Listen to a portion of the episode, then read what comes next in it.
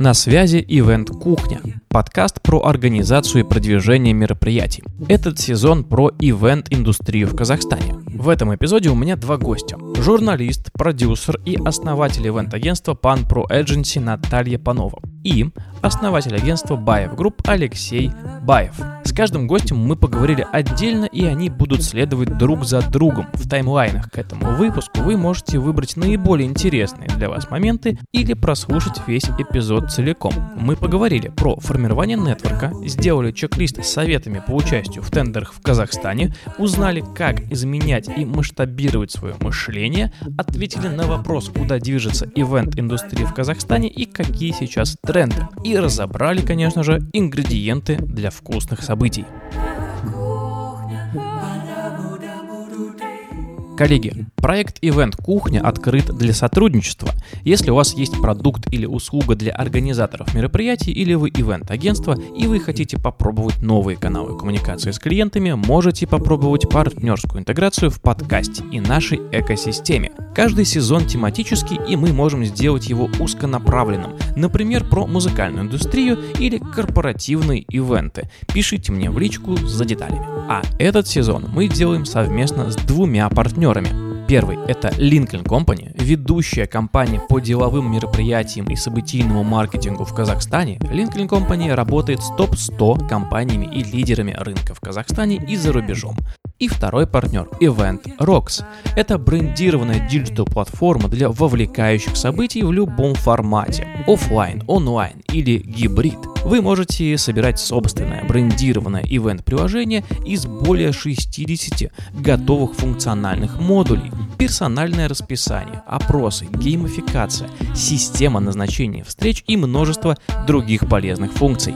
И, кстати, ребята давно работают в Казахстане и готовы стать партнером вашего события и помочь с вовлечением аудитории. Рекомендую заказать бесплатную демонстрацию платформы по ссылке в описании эпизода или в телеграм-чате Event Кухня. А по промокоду Event Кухня вы получите скидку 10% на лицензию.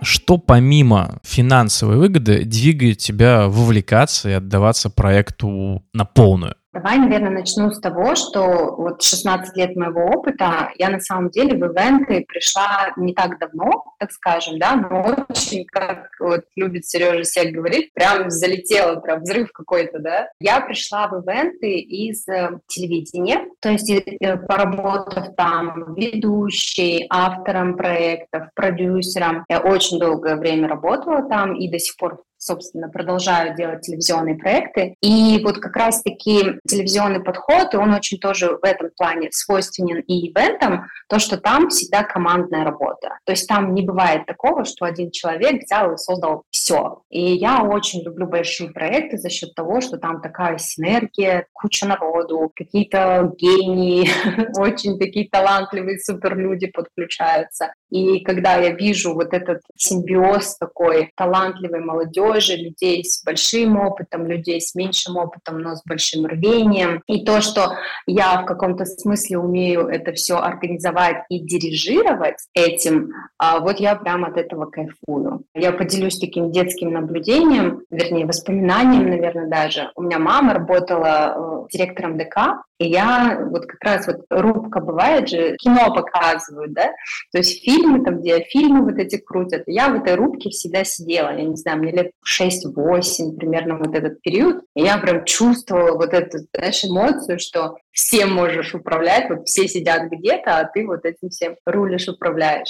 И вот мне кажется, вот эта моя жизнь как раз э, в ивентах, она вот чем-то похожа на то мое детское впечатление. Когда ты сумел это все организовать, это такое, как ансамбль некий, все работает, и ты кайфуешь от того, что ты приложил к этому руку про ансамбль и большое количество проектов тоже хочется поговорить, даже сделаем такой тег про мышление. Вот. Твое агентство делает разноплановые проекты. Организация мероприятий, пиар-проекты, видеопродакшн, BTL. В общем, полный фарш. И чтобы быть успешным во всем, нужно другое мышление, выходящее за привычные рамки. Так вот, как менять свое мышление, чтобы не бояться масштабировать проекты и сосредотачиваться не на одном и быть лучшим именно в этом одном, а охватывать большой спектр деятельности и не проигрывать в качестве. То есть как здесь нужно работать со своим мышлением, чтобы так масштабироваться? Ну, мне вот пока я тебя слушала, одна фраза вспомнилась, я ее очень люблю, про то, что богатые люди учатся всегда, а бедные и так все знают.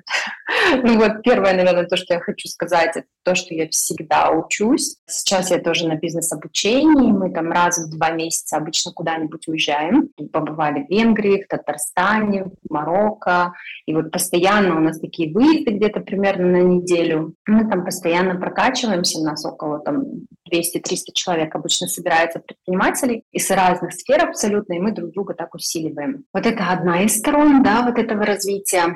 А второе, то, что я вот так вычленила для себя, да, у меня профессия, вот как я ее определяю для себя, это продюсер. То есть э, в телевизионных проектах я продюсер, в проектах ивент я продюсер. А продюсер — это человек, который, ну, как мне кажется, очень структурно мыслит. То есть это некий такой project management, да, то есть э, вот схематоз такой, да, по которому ты любой проект можешь разложить по каким-то полочкам. И поэтому, собственно, у меня нет сложности, когда я берусь за телевизионную передачу или за ивент-проект, да, потому что я уже понимаю, какие мне составляющие для этого нужны, какие мне нужны для этого ресурсы человеческие, материальные ресурсы, и оно очень быстро встает все по своим местам. Ты писала в начале 2021 года, цитирую, «Кажется, я слегка становлюсь социофобом. Работать из дома по прошествии года в условиях карантина стало привычней, чем из офиса. Можешь, пожалуйста, рассказать, как происходила перестройка событийного рынка Казахстана из офлайна в онлайн во время пандемии? Вот с какими вообще трудностями столкнулась на первых порах кроме того, что чуть не стала социофобом, и какие выводы вынесла после преодоления этих трудностей? Ну, я, наверное, могу начать с того, это же уже было почти два с половиной года назад, да, наша пандемия, которой я очень благодарна, признательна. Пандемии мы только первые два месяца, на самом деле, не работали. А, это был как раз март месяц. Я всю жизнь делала телевизионные проекты, они финансируются в марте. Они не смогли профинансировать их в марте, и какое-то время а, мы ожидали этого финансирования. Если вот так взять условно пандемию, которая длилась два года, из них только два месяца я находилась в таком периоде какого-то ожидания. Все остальное время у нас было просто нереально очень много работы. И ну, я могу сказать, что профессионально я тоже очень сильно прокачалась за этот период. А, что мне помогло в эту пандемию, в этот карантин? То, что как раз-таки наши навыки прямых эфиров, трансляций, причем телевизионного качества, то есть это не эфиры, когда это в зуме, да, там, пикселящим экраном, а именно хорошего, высокого качества картинка, очень классный звук и так далее. Эти все наши навыки, которыми мы обладаем, да, как э, телевизионщики, телевизионщиков бывших не бывает, мы применили как раз-таки в ивентах. Один из наших самых главных, наверное, клиентов был за тот период, ну, сейчас продолжается, это Арифлейм. И они как раз-таки столкнулись с тем, что они не могут да, собирать большие трибуны, да, как они это любят делать, там по 2-3 тысячи человек. И мы для них организовывали каждые 2-3 месяца такие ивенты гибридные. Наверняка ты их тоже посещал, когда небольшая группа, у нас тогда разрешалось до 60 человек, бывало так даже в нескольких залах по 60 человек, на какие хитрости только не шли организаторы, и мы в том числе. То есть э, какой-то постоянный формат шоу, и при этом, например, офлайн часть это 60 человек, а онлайн часть это может быть 2 тысячи, 5 тысяч или 100 тысяч, когда мы блогеры запускали. Вот именно в этот период пандемии мы испробовали все варианты гибридных мероприятий, мы испробовали все площадки, на которых можно стримить, внедряли туда голограммы какие-нибудь, цифровые решения, очень много чего, а, что мы до этого, например, даже не использовали. И благо наши клиенты давали нам такую возможность, потому что им тоже постоянно надо было как-то улучшаться и как-то вот эту аудиторию да, привлекать внимание, чтобы она куда-нибудь не слилась, не ушла, потому что это все тоже маркетинговые решения, им нужно делать продажи и так далее. И мы в этом плане им очень помогли поводу успеха работы в Казахстане. Это про личные встречи, нетворк или не только? Вот как эффективнее построить долгосрочные отношения с потенциальными клиентами в Казахстане? Что нам позволяет быть на плаву, да, так скажем, и продлевать годовые контракты с нашими клиентами? В первую очередь, наверное, наша экспертность такая, которая нас продает и в начале, собственно, и в последующем. То есть, когда мы частенько даем нашему клиенту даже больше, чем он ожидает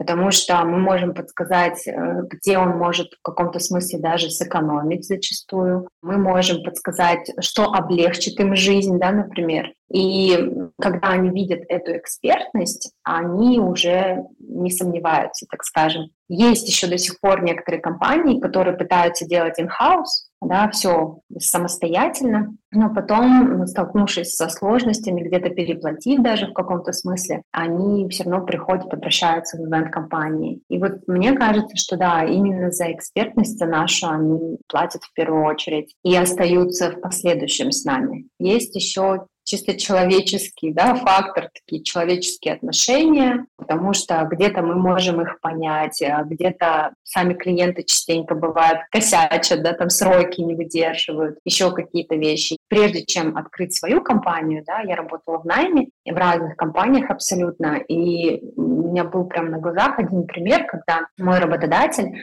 а, клиенту сказал, вот нет, если вы до шести вечера не вышлите, сори, мы все уходим, телефоны отключаем, ну и как бы вообще вы до нас не дозвонитесь. И для меня это было на самом деле таким определенным шоком, потому что я думаю, ну как, они же автоматически потеряли клиента.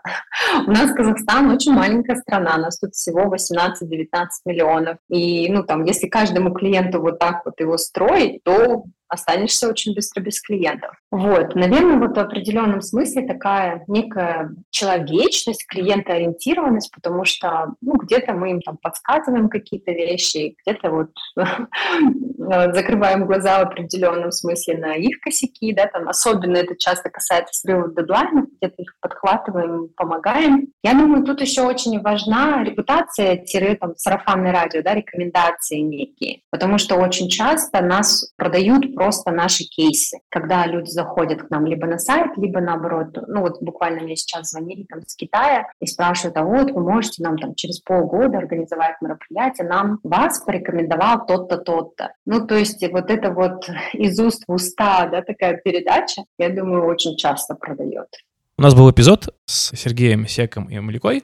Мы как раз обсуждали, что происходит вообще в ивент-индустрии в Казахстане. И хочется твое мнение тоже узнать, услышать. Расскажи, куда движется вообще ивент-индустрия в Казахстане, какие сейчас тренды есть. Мне кажется, помимо да, тех трендов, которые мы сегодня уже упоминали, касались, офлайн, онлайн, вот такая диффузия да, этих форматов. Мне кажется, еще очень важно то, что именно в Казахстане сейчас, так как это такой некий аэродром свободы, да, или как его правильно назвать, да, то, что сейчас у нас очень много планируется концертов мировых звезд, да, вот таких вот прям больших мероприятий из-за определенных вот этих санкционных ограничений наших соседей. Мне кажется, что ивент-индустрия будет развиваться просто семимильными шагами огромными. Я уверена, что будут строиться большие конгресс-холлы, большие площадки, где мы можем, собственно, принимать этих мировых звезд. Это первое.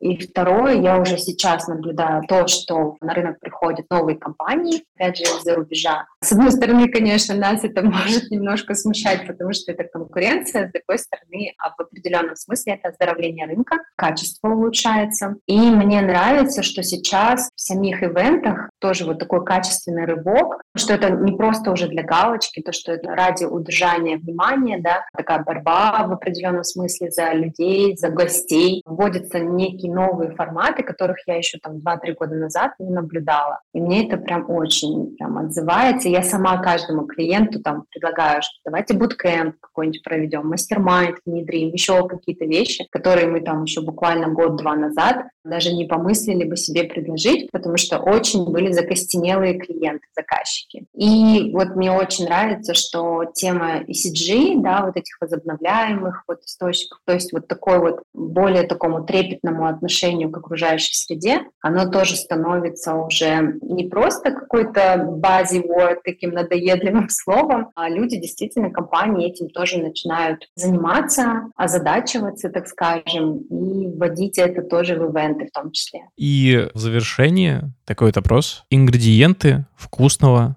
события из чего оно должно состоять? Мне кажется, очень важен хедлайнер, человек, на которого идут, в принципе, да, в целом беспроигрышный какой-то вариант, чтобы присутствовал. Очень важна локация, как ни странно, потому что даже в нас, казалось бы, в Алмате, в небольшом городе двухмиллионном, если собираешь мероприятие где-нибудь подальше к окраинам или собираешь его в центре, намного вероятность больше, что в центр придут там 95%, а на окраину даже вот сколько проводили, приходит на порядок меньше. Как ни странно, не так важны какие-то заминки в организации, какие-то недочеты технические, потому что люди в целом вот как раз-таки идут на какие-то эмоции, то есть людям важно, ну вот третий пункт, наверное, это дать некий вау-эффект эмоций. И бывает часто, что какие-то мелочи, особенно если они там умело скрываются или как-то там обходятся, да, вот как раз-таки такой человечностью,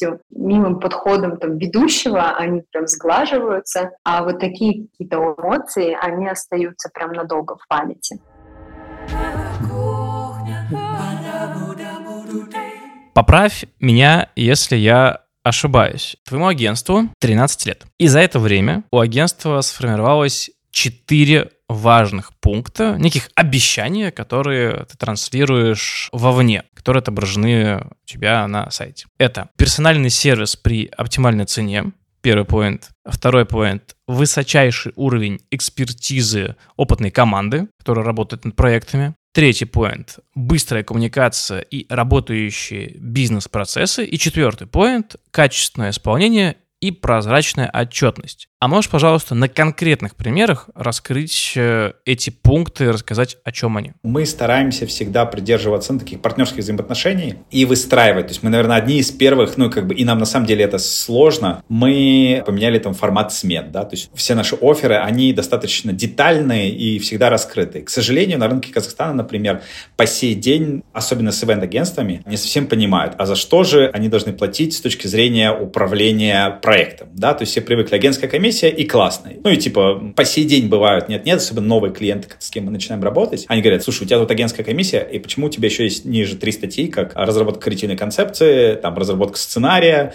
и управление проектом. Тут мы очень стараемся смотреть на то, что происходит на рынке, как там действуют наши конкуренты, как действуем мы, и потихонечку, потихонечку учить рынок, но показывая открыто, да, за профессионализм надо платить. И мы должны это показывать честно, не прятать уходить куда-то в третьи статьи, да, не повышать стоимость. Лучше мы покажем хорошую цену для клиента по каким-то позициям со скидкой, которая у нас есть там от партнеров, но тем самым рассказав это более качественно, более там чисто и с точки зрения отношения цены-качества быть в таком а, в паритете. Да, мы просим за свои услуги деньги, но вы обращайтесь к нам, потому что мы профессионалы. Наверное, года четыре назад э, мы начали такую трансформацию, да, мы начали строить наш бизнес там по достаточно там сложным бизнес-процессам, не скажу, что это там сразу все работает, да, мы сталкиваемся с какими-то сложностями, но с каждым разом все лучше и лучше. То есть у нас, например, в компании есть отдельно отдел продаж, да, и коммуникации с клиентом. То есть зачастую, по крайней мере в Казахстане, у тебя есть аккаунт-менеджер,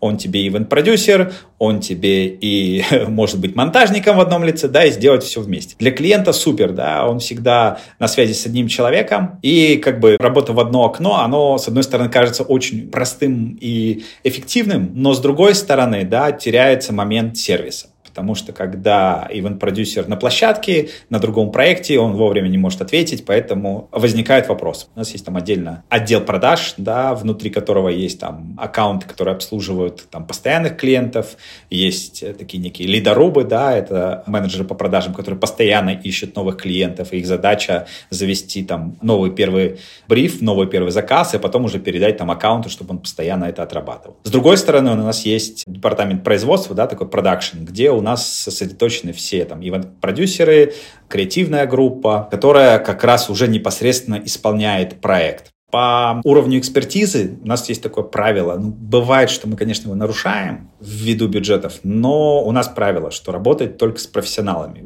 как внутри, так и вне. То есть у нас достаточно сложный уровень ввода в компанию, отбора людей. Ну, при том, что как бы там профессионалов в Казахстане не так много, подобрать их достаточно сложно, при всем при этом к нам еще внутри сложно, я так сказал бы, наверное, остаться. Мы там готовимся к этому, вводим людей с точки зрения там партнеров, да, чтобы внутри проекта наши подрядчики, наши партнеры, кто помогает нам делать ивенты, мы выбираем всегда, наверное, там одних из самых дорогих и профессиональных исполнителей, да, потому что, ну, как говорится, обосраться-то можно легко, да, потом отмыться тяжело от этого всего. Поэтому тот уровень экспертизы, который мы даем внутри своей команды с нашими подрядчиками, он всегда очень высокий, потому что люди, которые там работают с нами, за их плечами достаточно большой бэкграунд, опыт э, организации, разработки, проектов, да, для того, чтобы, ну, как бы уровень всегда был очень высокий. Касательно пункта 3, да, связанным с быстрой коммуникацией и работающими такими нашими бизнес-процессами. В Казахстане я не знаю, ну, как бы, кто такой замороченный, как мы, потому что у нас прописаны там должностные папки, должностные инструкции, прописаны все бизнес-процессы компании. Все это заведено в CRM-систему, да, со всеми там автоматизациями.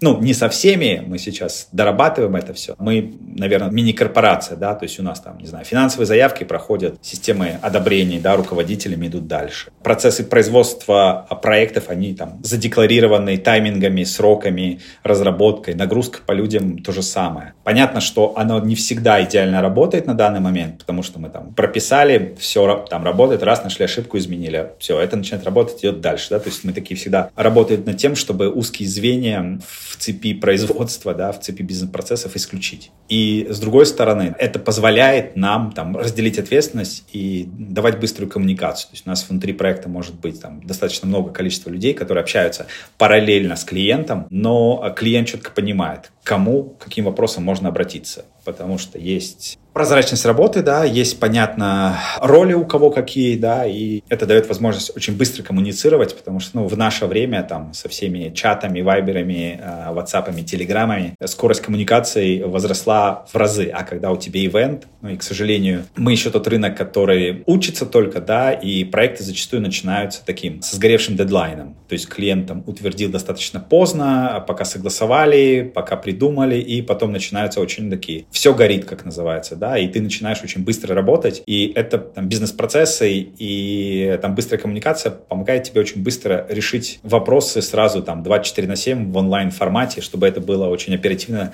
и комфортно для нашего партнера, с другой стороны, кто пришел к нам и доверился там свое событие. Касательно последнего пункта, да, качество исполнения, то есть мы всегда там стараемся там предоставить всю возможную информацию по каждой позиции, там сколько, не знаю, сделано заставок, сколько написано роликов, аудио, видео, сколько часов было потрачено на это. Окей. Продолжая тему коммуникации с клиентами. Как сейчас э, у тебя строится взаимодействие и удержание клиентов? Ведь повторяющиеся события у многих проходят, например, если мы говорим про корпоративный сектор, и важно удерживать крупных клиентов, не отпускать их к другим.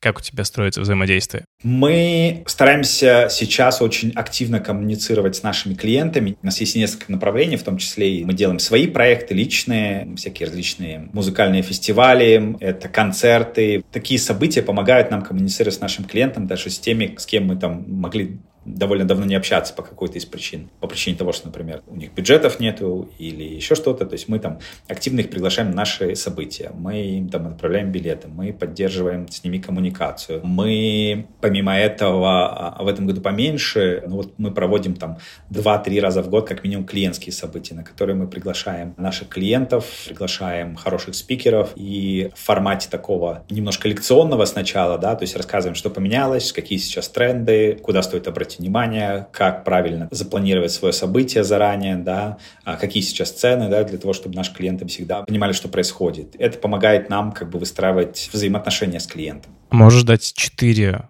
вредных совета, как делать точно не надо при общении с клиентами? Что делать точно не надо? В Казахстане, наверное, я бы сказал бы достаточно сильно давить ну, на клиента, потому что наш рынок, он такой все равно восточный. Ты можешь обратиться к любому своему знакомому, и он тебе всегда поможет. То есть тебе не говорят слова «нет». И в Казахстане, когда клиент тебе просит что-то сделать, и ты говоришь «нет, я этого не сделаю», а вот этого, наверное, пока делать не совсем не надо. Ты понимаешь, что это сделать почти невозможно, но надо засучить рукава, там, поплакать в углу и идти делать дальше. Потому что, ну, у нас, наверное, такое, что ты можешь всегда своему там дальнему родственнику позвонить, своему другу и сказать, слушай, у меня там проблемы, помоги мне. Вот это такой наш менталитет внутренний, да, потому что мультинациональная страна, и все привыкли друг другу помогать. Говорить нет, это достаточно такой сложный момент, потому что у нас нет, не говорят. Нас могут сказать э, да, но не сделать, это бывает. А вот, а нет, не говорят. А так как мы очень такие исполнительные, мы говорим да, разбиваемся в лепешку и делаем. Тут, наверное, второе, это вот пообещать и не сделать. Зачастую меня мои коллеги, команда очень сильно всегда поэтому отдергивает. То есть я очень такой клиент-сервис человек. Да, я всегда открыт. Для меня нету проблем. Да, для меня есть задачи, которые можно решить. И когда мне говорят, слушай, давай сделаем это. Я говорю, да, супер, давай. А завтра можно? Да, и завтра можно. А потом вся команда умирает, потому что к сроку надо сделать. Поэтому, наверное, второй вредный совет это оценивайте не только свои силы, да, но и своей команды и компании. Живите правильно там с дедлайнами. Третье – опаздывать на встречу. С одной стороны, для нашего рынка это нормально, да, то есть у нас есть даже пословица, да, что тебе надо гостей звать э, в 6, а они придут в 7. Вот, хоть чтобы они пришли к 8, позови их в 7. И ошибки. Это, наверное, одно из самых важных моментов. Ошибки никто не прощает. Ну, то есть, особенно если ты говоришь, что ты профессионал. У нас, э, опять же, то, что достаточно молодой рынок, и э, партнеры, наши клиенты оценивают тебя с точки зрения твоего профессионализма. Ну, и как бы,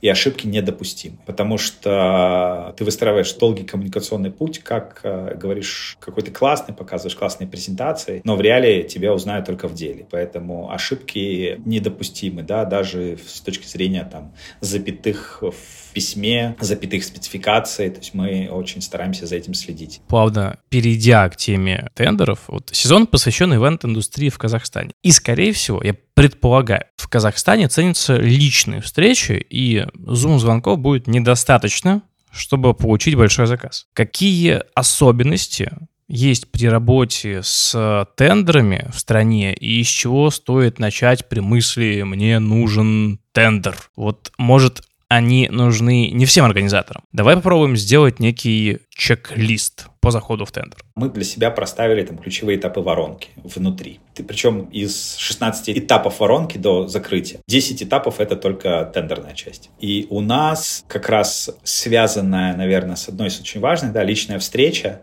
То есть мы не участвуем, если только не хотим потестировать себя, посмотреть там на клиента, да, когда там новый клиент заходит. У нас есть там ключевой этап воронки, это дебрифинг, да, и желательно личный. Три года назад онлайн-дебрифинг это было что-то невероятное. Этого не было. То есть тебе всегда надо было идти, встречаться с клиентом, тратить три часа, час до него доехать, час встречи, час обратно. То есть три часа из жизни, там, четырех-пяти человек у тебя там сразу просто убивается. Личная встреча, да, она очень важна, чтобы вообще узнать, потому что есть такой момент, что, ну, к сожалению, у нас пока не научились писать брифы. То есть зачастую тебе присылают бриф, а на личной встрече ты узнаешь, что задача кардинально другая стоит. Поэтому там, для нас очень важной частью, это там ключевой этап воронки, это личная встреча для проведения дебрифинга. Но вот, как я и сказал, что сейчас, конечно, там в Алматы э, работает уже онлайн, потому что у нас, опять же, корпоративные клиенты, мы можем созвониться, мы можем посмотреть, поговорить друг с другом, понять все детали, сделать summary, сказать, ребят, ну вот как бы бриф такой, ну вот там summary такой, мы видим, что у вас какие-то потребности есть, давайте мы вот как бы видим концепцию в этом направлении, давайте мы там чуть-чуть откорректируем ваш бриф, они говорят, да, окей, вы нас поняли, все супер, делайте. Следующий этап, ну, помимо того, что тебе надо там разработать концепцию, на это время заложить, следующий этап — это личная презентация. Ты можешь классно там послушать, узнать все детали,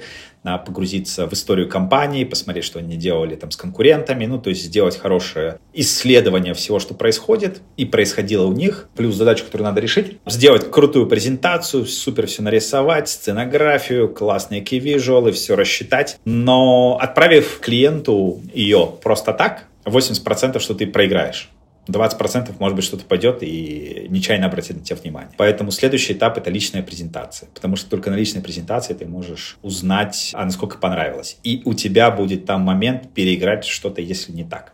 Потому что, ну, опять же, да, это в презентации детальный сценарий со всеми моментами ты не пропишешь. Ну, его никто читать не будет. Презентацию тяжелую со всем описанием тоже никто не будет читать. Презентацию с буллет-поинтами облегченную, да, которую там легко понять, без презентатора не поймут, да, не поймут всех деталей, всех аспектов, всей красоты и возможности, которые ты можешь решить с этим событием, тоже не увидят. Поэтому для нас, наверное, такие очень важные этапы — это ключевая встреча с клиентом на дебрифинге и личная презентация. Ну, или в онлайн-формате. Хотя бы в онлайн-формате. В Алматы, вот как я сказал, онлайн работает. В Астане, к сожалению, нет. В Астане тебе обязательно надо идти. Там, ввиду того, что все государство находится там, все встречи проводятся в кабинетах, там ты даже там с ноутбуком, с презентацией не зайдешь. У тебя там печатная презентация, ты приходишь и презентуешь ее так.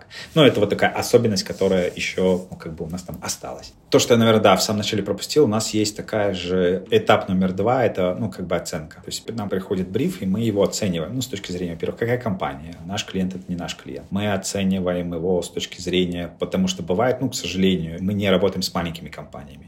Не потому, что мы не хотим, а потому, что, к сожалению, уровень восприятия немножко разный. То есть, выстраивая там долгие взаимоотношения, и мы работаем в корпоративном мире, то есть у нас клиенты все такие там, это топ-3 в своей индустрии. То есть, если банки, то это топ-банки, если это там строительные компании, то это там номер один или номер два. И мы оцениваем клиента, который к нам пришел. Ну, то есть, мы реально стараемся оценить, посмотреть до того, как мы ввязываемся в игру, мы делаем оценку самого брифа. То есть мы смотрим ну, на сроки, понятно, там, на бюджеты, понятно. Зачастую бюджеты у нас, к сожалению, вообще никто не пишет. За редким исключением, когда тебе клиент приходит и говорит, что у меня есть такой бюджет, вот такая задача, реши мне, пожалуйста мы проводим эту оценку и смотрим, идем мы в тендер, не идем. То есть, если мы идем, то, соответственно, второе, надо учитывать загруженность команды, да, то есть мы смотрим, опять же, идем, не идем с точки зрения загрузки там креативного департамента, ивент-продюсеров, которые это будут заниматься, потому что ивент-продюсеры подбирают с точки зрения опыта. Ну, то есть, внутри команды мы подбираем человека, у которого максимальный опыт в этом направлении, и его ставим на проект. И если он загружен, то в приоритет, конечно, мы ставим проекты, которые у нас уже в работе, и отказываемся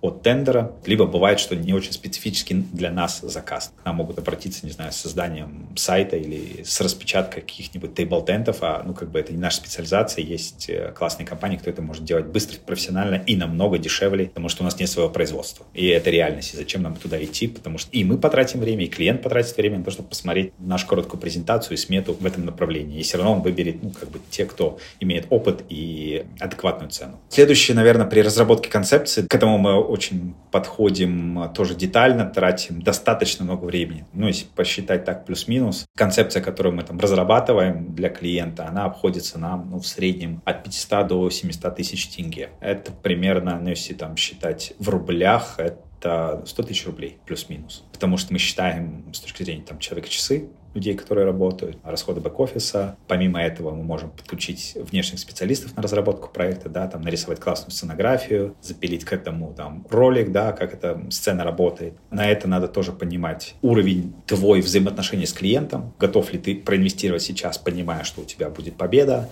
То есть, например, наша статистика такая, что вот наша тут задача была в начале года с 30% побед поднять до 50%. Ну, то есть сейчас мы где-то подняли до 42. При том, что, ну, как бы инвестируем мы в разработку концепции достаточно много денег, да, э, силы времени. Поэтому оценка, ну, вот этого очень тоже важна. Бывает, ты можешь придумать классную концепцию, но не успеть ее классно подготовить с точки зрения визуального ряда, описательной части, на сметы, спецификации, все это к проекту, да, для того, чтобы потом это презентовать хорошо. И ты можешь просто не успеть это сделать. И оценка сроков, загруженность команды, она может испортить тебе не только этот тендер, но, опять же, репутацию твою. От тебя ожидают предлагают высокий класс, а ты показываешь, ну, мягко говоря, очень плохую презентацию. Потому что, ну, в личном опыте у нас такое происходило. В этом году начали э, для себя учитывать нагрузку по людям, ну, с точки зрения проектов, сколько должно зайти в месяц, сколько тендеров должно посчитаться, какой процент выигрыша, сколько команда должна заработать, в какой период. И выстраивая эту как раз функцию и модель, мы начали очень четко поднимать, что же у нас происходит и как мы можем идти в тендер.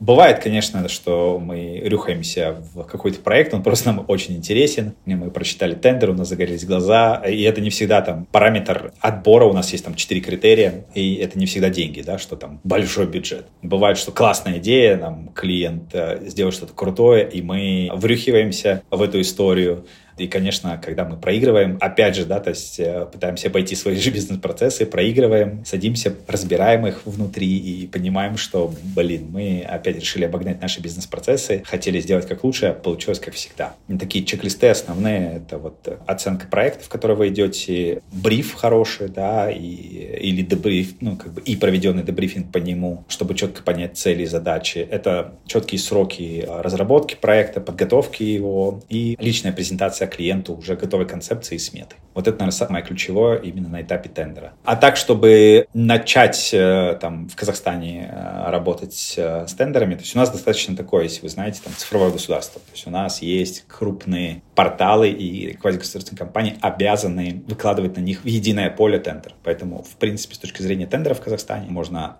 открыть сайт, посмотреть и зарегистрироваться на нем и отрабатывать тендеры. Единственное, что да, там у тебя нету ключевых встреч, не всегда. То есть ты готовишь по спецификации достаточно жесткой и можешь работать с этим. Спасибо, что дослушали этот выпуск. Чтобы оставаться на связи с коллегами, вступайте в наш телеграм-чат Event Кухня. Ссылку на него оставлю в описании к этому эпизоду. И до встречи в следующих выпусках.